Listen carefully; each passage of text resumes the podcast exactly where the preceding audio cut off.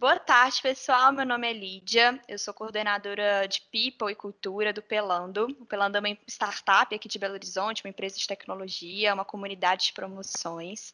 É, eu sou administradora por formação, tenho duas pós, né? Uma pós em coaching, inovação e também tenho uma pós informação, na verdade, em neurociência e comportamento.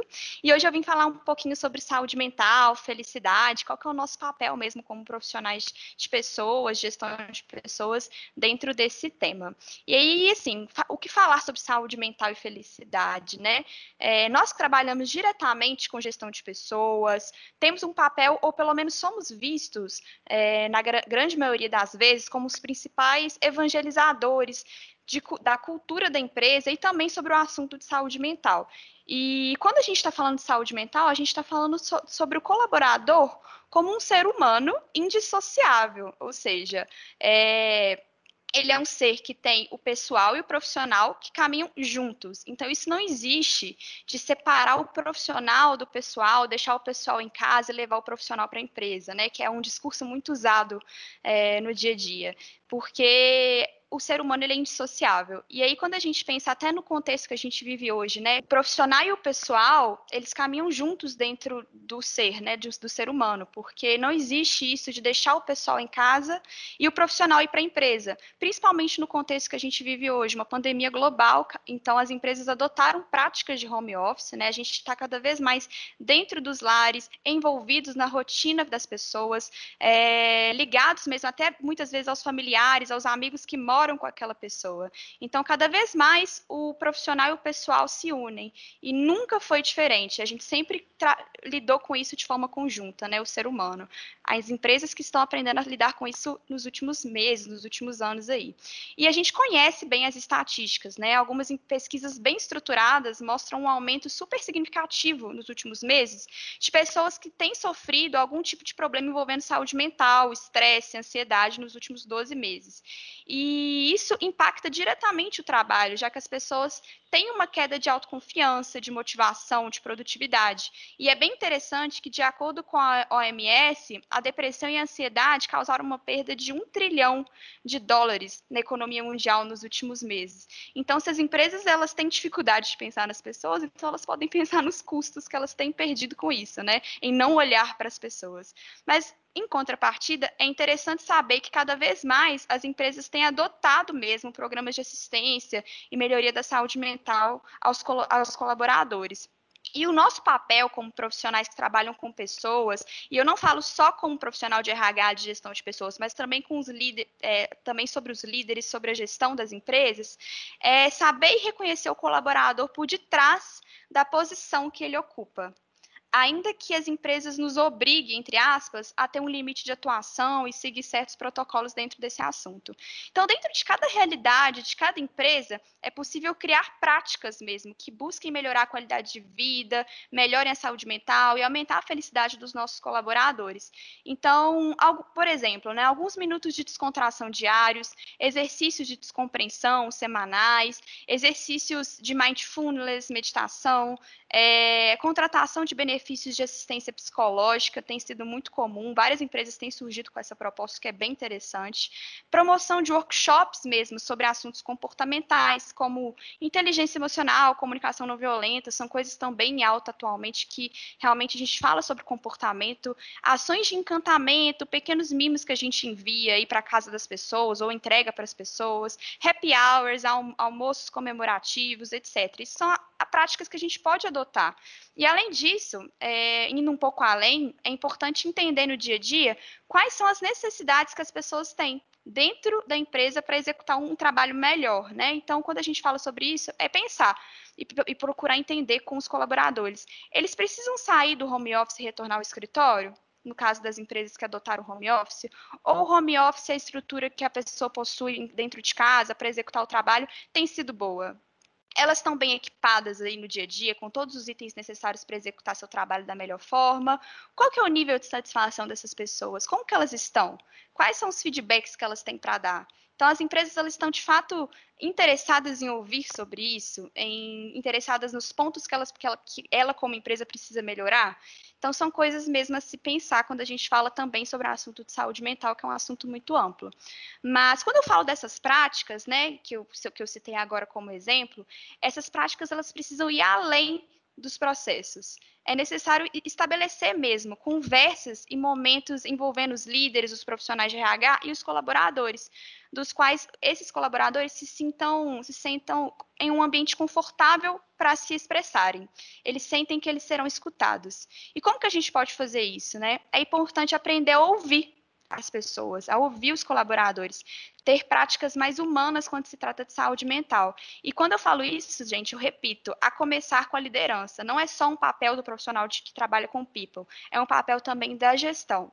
É, um interesse genuíno, não só nas entregas e no job description da pessoa, né? Mas o que ela gosta de fazer nas horas vagas, qual, qual, com quem ela mora, como que é a vida dela e principalmente como que ela está o que tem se passado com ela, ela está feliz dentro e fora da empresa, quais são os desafios que ela tem passado nos últimos dias, nos últimos meses. Então, ter alguns momentos de conversa também sobre o aspecto pessoal com as pessoas faz uma diferença gigante.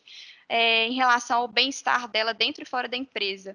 E quando a gente fala sobre problemas envolvendo saúde mental, cada caso é um caso, porque a partir do momento que você abre espaço para isso, você pode escutar os relatos da pessoa. E cada pessoa tem uma história e um sofrimento que a gente não sabe nada a respeito, mas a gente precisa praticar a escuta reflexiva e a empatia. Como empresa, como líder, como profissional de RH, como colega, como que eu posso ajudar essa pessoa? Como eu posso acolhê-la e direcioná-la? Isso são coisas importantes para se pensar, são assuntos, é um assunto complexo e que a gente deve estudar mesmo quando a gente vai executar isso no dia a dia. É, como eu falei, né, cada empresa tem um limite de, de, de atuação quando a gente fala sobre o assunto, mas a gente pode sim exercitar práticas mais humanitárias, pensando no contexto de cada empresa. Então, ter essa escuta reflexiva é a principal ferramenta, a escuta. Aprender a ouvir atentamente o que o outro tem a dizer já é um grande passo. Se o outro pedir-lhe ajuda, né, pedir ajuda para a gente, como profissionais, é, o que, que nós, como representantes da empresa, podemos fazer para ajudá-lo? Então, com todo cuidado e empatia na comunicação, talvez seja necessário uma indicação de terapia ou até de uma consulta médica isso pode ser um caminho, não existe um problema em relação a isso, indicar né, uma consulta médica, a gente falou muito sobre isso na empresa que eu trabalho hoje, que é o Pelando. A gente às vezes pensa, será que é necessário afastar a pessoa do trabalho? Olha, afastamento do trabalho por conta da empresa, sem a consulta de um profissional de especialidade em saúde mental, um, né, um psicólogo, um psiquiatra, pode, como também não pode ser a solução porque depende de cada caso. Às vezes a pessoa vai precisar se afastar, algumas outras vezes ela vai precisar de interação social e o trabalho vai ajudar muito. Então é necessário sempre entender qual é a visão de um profissional especializado através de um atendimento médico ou psicológico dessa pessoa. E aí a gente pode recorrer indicando, é, ter um, uma lista de indicações de psicólogos, de psiquiatras, ou então contratando um benefício de assistência. Enfim, tem várias formas que a gente pode fazer isso. Então, saúde mental e felicidade não é uma matemática exata Cada empresa tem sua realidade e o principal ponto é pensar além dos processos. Será que o básico tem sido feito da melhor forma? É, os líderes sabem escutar? Os, RHs, né, as, as, áreas de gestão de pessoas, têm treinado e capacitado a liderança em cima disso? Então, assim, é interessante adotar práticas, né, igual que a gente comentou, de benefício e tudo mais, é, mindfulness, workshops, é legal, mas o básico precisa ser bem feito, e o básico é aprender a escutar o que os colaboradores têm a dizer. É, aqui no Pelando, nós temos processos bem interessantes mesmo relacionados a clima, bem-estar, saúde mental, como por exemplo, né, nós rodamos pesquisas periodicamente para entender como cada pessoa está, nós temos conversas mesmo com cada pessoa, nossa empresa é pequena, então a gente consegue fazer isso, a área de RH e os líderes conseguem fazer isso. É, nós buscamos entender as necessidades tanto gerais com, quanto individuais. Nós falamos sobre esse assunto né, de saúde mental e assuntos voltados para o comportamento de diversas formas, através de workshops, e-mails, comunicações escritas, faladas. É, nós investimos em benefícios relacionados à saúde mental e física, O nosso plano de saúde é um dos melhores do Brasil e ainda assim a gente oferece auxílio financeiro considerável no pagamento de consultas psiquiatras fora do plano de saúde. É, a gente falou muito sobre isso. Olha, procurar um, um psiquiatra não é um problema. É, né, a gente desmistificou essa questão do psiquiatra várias vezes. É um processo que a gente tem feito assim. Então nós temos feito bastante coisa é, relacionada a isso, mas a principal prática, ela não é processual. É, é, o tato do dia a dia mesmo. É o espaço que as pessoas têm para falar tanto com seus líderes quanto com os profissionais da área de pessoas. É o ambiente de confiança que, que os líderes das equipes criam, que nós criamos para que essas pessoas possam se expressar é a empatia sendo praticada é, também quando tratamos casos de sofrimento, né? Cada caso é um caso, como eu falei. Os nossos colaboradores se sentem confortáveis em se expressarem, sabem que eles podem fazer isso e que vamos ouvi-los. E, e quando a gente não pode ajudar, nós vamos estudar e direcioná-los mesmo a outros cuidados, enfim, cada caso é um caso. Eles não sentem que estão correndo algum risco, digamos assim, ao se expressarem. E isso é muito importante. E esse foi um dos fatores que nos levaram a adquirir o selo do GPTW, né? Estamos entre as melhores empresas para se trabalhar em Minas Gerais. Um dos pontos mais bem avaliados, né, dentro da pesquisa, foi exatamente o fato de que cuidamos do bem-estar dos nossos colaboradores e eles sentem que, são, que sempre são ouvidos. Então, esses são dois pontos fortes que apareceram na nossa pesquisa. E, assim, ainda temos muito que melhorar, nós estamos em construção, nós estamos aprendendo sobre o assunto, estudando sobre o assunto, a gente recorre muito a outras empresas, a psicólogos mesmo especializados, né, que, que tratam sobre esse assunto no dia a dia. Então, a gente busca esse aperfeiçoamento, né? Então, eu me coloco mega à disposição para poder até contribuir com as nossas práticas, também quero escutar as práticas de outras empresas, é, e agradeço muito essa oportunidade aí de poder falar sobre o assunto.